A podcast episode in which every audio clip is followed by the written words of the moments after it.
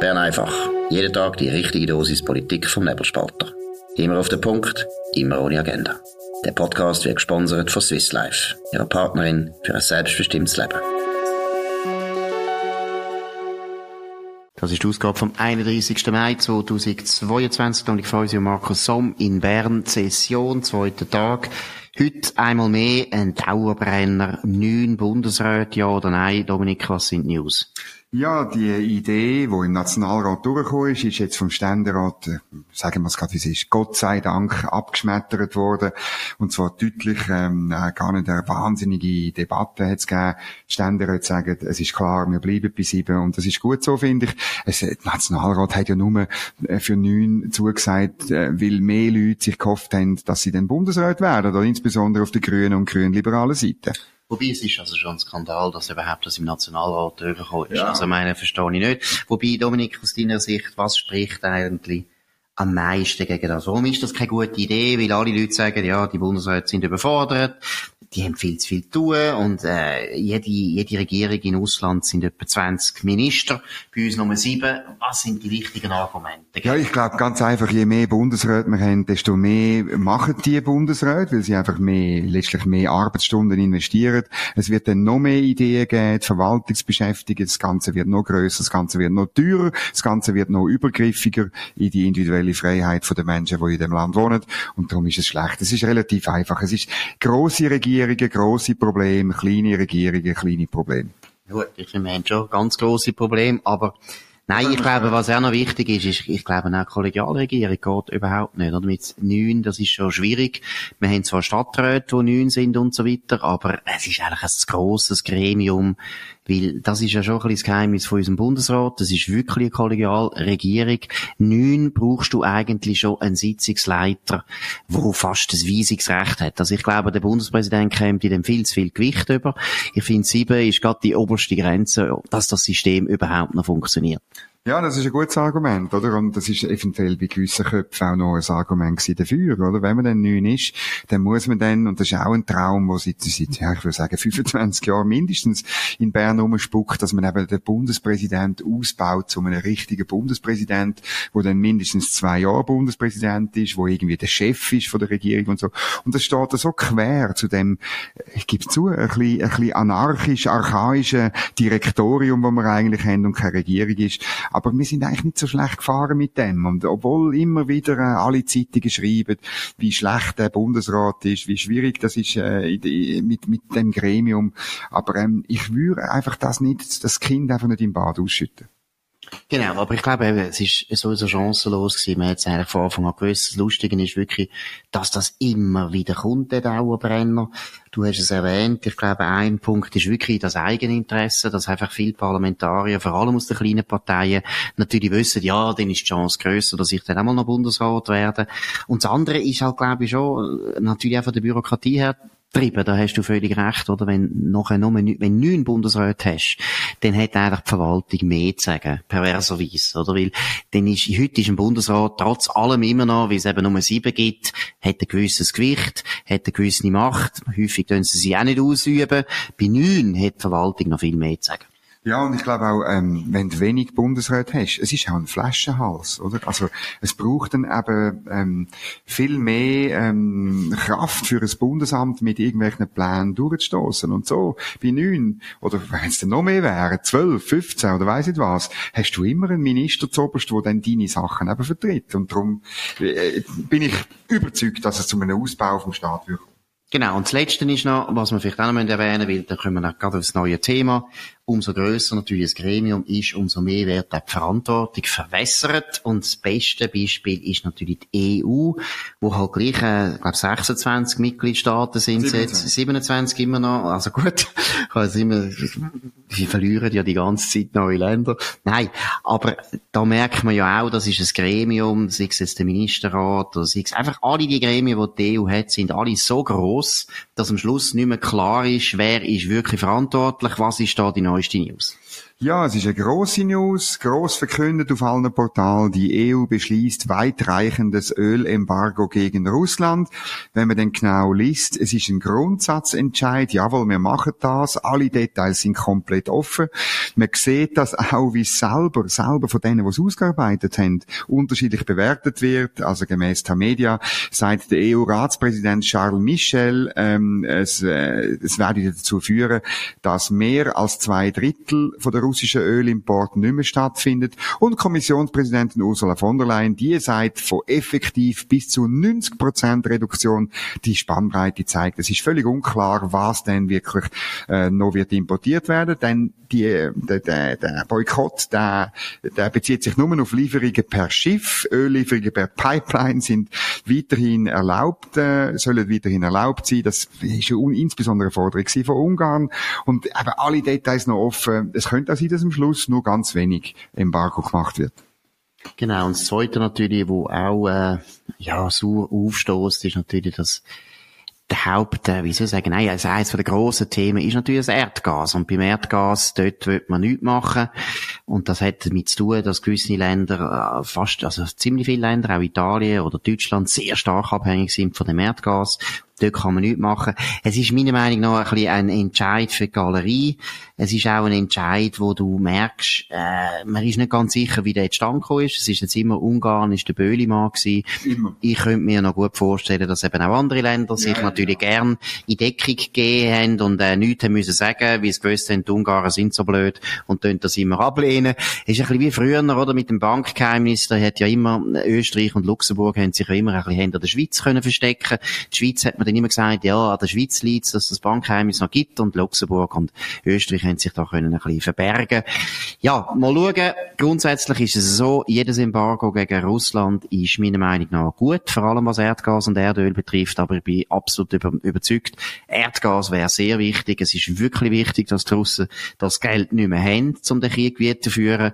Aber halt noch viel, viel wichtiger, muss man auch mal sagen, wären die Waffen. Wir haben es berichtet, Deutschland, einer der wichtigen Länder in der EU, hat es immer noch nicht geschafft, wirklich Waffen zu schicken. Sie haben seit neun Wochen praktisch nichts geschickt. Es gibt nur zwei Waffenlieferungen und die Waffenlieferungen bestehen vor allem aus Handgranaten und Funkgeräten und anderen Sachen, aber sicher keine echte, also echte Waffe ist falsch gesagt, sicher keine schwere Waffe und auch wenig leichte Waffen.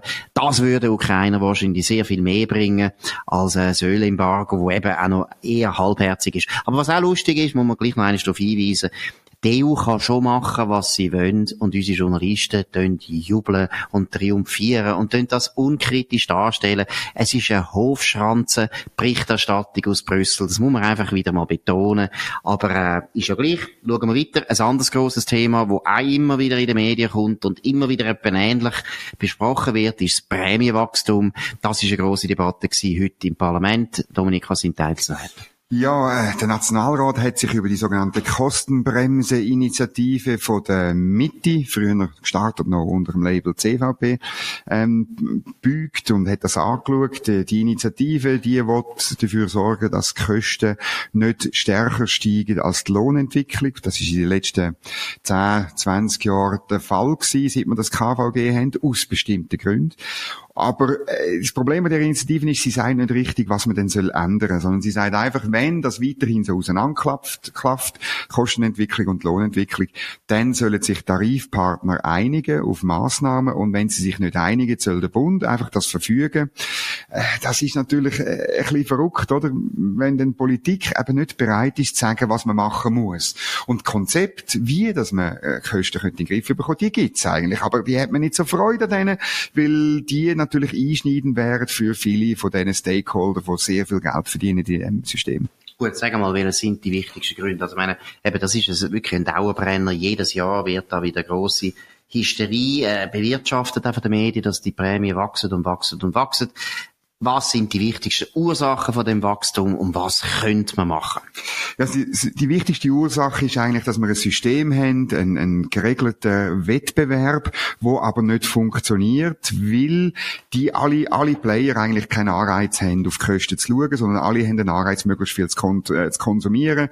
Das fängt bei uns Versicherten an, das fängt, hört aber bei den Leistungserbringern nicht auf. Äh, die Ärzte haben kein Problem, wenn sie mehr Sachen verschreiben, als medizinisch notwendig sind. Die Versicherer haben keinen Anreiz, sie ein bisschen schauen jetzt drauf, so mit so komischen Statistiken. Aber richtigen Anreiz auf, auf äh, die Kosten zu schauen, haben sie auch nicht. Ähm, dann gibt's die ganzen Themen von den Hilfsmitteln, die sehr viel teurer sind, von den Medikamenten. Äh, ein Bereich, wo man ziemlich viel gemacht hat in den letzten Jahren, muss man sagen, immerhin, aber auch durch einen massiven Staatseingriff, nicht unbedingt, indem man geschaut hat, wirklich einen Wettbewerb für das beste Medikament zum günstigsten Preis herauszufinden. Dann gibt's die ganzen Labortarife. Das ist jetzt ein Bereich, wo das Parlament jetzt eingreifen bei diesen Sachen. Man hat immer wieder Pflasterli reguliert und man ist nie wirklich aufs Grundkonzept gegangen. Ein regulierter Wettbewerb um Qualität und Preis und letztlich ein Anreiz, möglichst günstig zu sein. Und das wäre ja die Idee, dass, dass die Versicherer dann könnten günstige Angebote machen, uns, und wir würden, könnten jedes Jahr ähm, Versicherung wechseln zu der günstigsten, so Kosten sparen und so einen Anreiz setzen. Aber das hat man eigentlich noch nie richtig durchgeführt. Aber müssen wir nicht einmal ketzerisch sagen? Ich meine, wir haben eines der besten Gesundheits- System von der Welt. Also wenn du, sicher, ja, wenn du ins Spital gehst, kannst du ziemlich sicher sein, wirst gut behandelt, du kommst wahrscheinlich gesund, meistens wieder gesund raus. nicht immer, aber meistens. Also meine Qualität ist sehr, sehr hoch und sie wächst ja. Ich sage jetzt, meine, wir können immer mehr Krankheiten können wir behandeln, wir haben immer bessere Medikamente, wir haben immer bessere äh, Ärzte, wir haben immer bessere Kenntnisse und so weiter. Muss man nicht einfach grundsätzlich sagen, Gesundheit ist einfach etwas Wichtiges. Allen Leuten ist das etwas Wichtiges und es kostet halt immer mehr, wie sie sie werden immer besser. Es ist nicht so, dass sie da einfach Geld verdoppeln, sondern wir haben eigentlich etwas davon. Ja, es gibt natürlich schon äh, Anzeichen, dass man in gewissen Bereichen Geld verdoppelt, also dass man Operationen macht, die gar nicht nötig sind, dass man letztlich ähm, ähm, Eingriff macht, dass man Medikamente verschreibt, wo, wo nichts bringen, oder es gibt letztlich keinen Qualitätswettbewerb. Leistung, also die Qualität ist an sich gut, aber die Effizienz vom System könnte nach Ansicht von vielen Experten äh, besser sein, äh, angefangen. Der Alain Berset hat einmal gesagt, man könnte locker 20 Milliarden von diesen über 80 Milliarden einsparen, ähm, ohne dass es zu einer Qualitäts- und Leistungsverminderung äh, käme. Ähm, da gibt's, das, die Zahl finde ich ein bisschen hoch, da gibt's andere, die sagen, äh, es ist weniger, irgendwo bei 10 Milliarden, da gibt's Schätzungen, da gibt's auch Vergleiche, oder man kann mit anderen Systemen vergleichen, was die herstellen an Leistung, an Qualität, zu welchem Preis, und das stellen wir schon nicht wahnsinnig gut. Und es ist einfach bekannt, wenn du dann jetzt auch wieder die Labortarife soll man senken, die, die ambulanten Tarife für die Ärzte äh, soll man senken und dann ist bekannt, was die Leistungserbringer machen. Sie schreiben einfach noch mehr auf. Da kommen sie wieder auf gleich viel Umsatz. Und wir haben das als Mengenproblem oder äh, ein früherer Gesundheitsdirektor vom Kanton Luzern hat gesagt, es ist halt das All-You-Can-Eat-Buffet und du zahlst deine Prämie und du gehst ans Buffet und schlägst den Bauch voll. Gut, aber das Essen wird immer besser an dem Buffet. Das würde ich das mal sagen. So. Und, nein, nein. und wird immer noch mehr gegessen, oder? Genau. Aber ich habe mit Interesse gehört, dass der Alain Berset, äh, 20 Milliarden wird einsparen. Muss ich sagen, für das, dass er jetzt schon so lange Gesundheitsminister ist, hat er nicht wahnsinnig viel von diesen 20 Milliarden schon können einsparen. Wir haben ein anderes, äh, einen anderen Vorschlag, wo man könnte sparen, vor allem in der Stadt Bern. Die Stadt Bern, eine von den Städten, die fast nichts verdient, drei grosse Verwaltungen, äh, domiziliert sind, aber fast kein Unternehmen mehr eine rot-grüne Hölle. Zweitens auch eine Stadt, wo über den Finanzausgleich in, im Kanton wahrscheinlich immer Geld bezieht, aber vor allem der Kanton Bern bezieht unglaublich viel Geld von uns allen außerhalb vom Kanton Bern. Danke. Aber, danke allen. Genau, aber die Stadt Bern hat immer noch sehr gute Ideen, wie sie das Geld kann verdoppeln. Sie machen das auf eine elegante Art. Dominik, was ist da passiert? Ja, also wir sind äh, dank einem Nebelspalter-Leser sind wir über eine Geschichte gestolpert. Heute hat nämlich die Stadt Bern bekannt gegeben, dass sie ein UNESCO-Weltkulturerbe-konforme Velo-Anbindepfosten für die untere Altstadt äh, entwickelt hat. Ähm, das ist großartig. Der Pfosten, also wir, wir tun das, ein Bild tun wir posten auf nebelspalter.ch, damit man das wirklich sieht, wie der Pfosten aussieht. Der ist wunderschön. Der hat eine Ästhetik, die halt wirklich zur mittelalterlichen Altstadt äh, passt.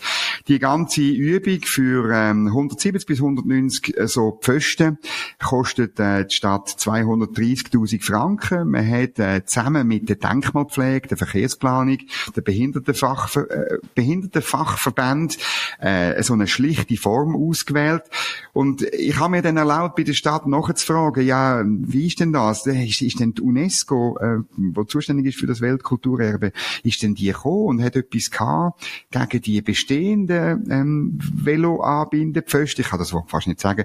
Und äh, die Antwort ist, äh, ist noch lustig. Nein, die UNESCO kümmert sich, Gott sei Dank, noch nicht um Veloanbindepfosten, sondern es ist die Stadt Bern selber gewesen, die das Gefühl hatte, der bestehende Veloanbindepfosten ist nicht UNESCO-Weltkulturerbe kompatibel und darum braucht es einen neuen. Also, da gibt's eben irgendeinen Beamten, in den Tiefen von der Berner Bürokratie, wo gefunden hat, der Pfosten gefällt mir nicht, wahrscheinlich, weil er nicht fähig war, sein Velo anzubinden. Er hätte lieber einen Pfosten, wo das Velo auch noch putzt wird. Da wäre zum Beispiel meiner Meinung nach eine echte Innovation gewesen.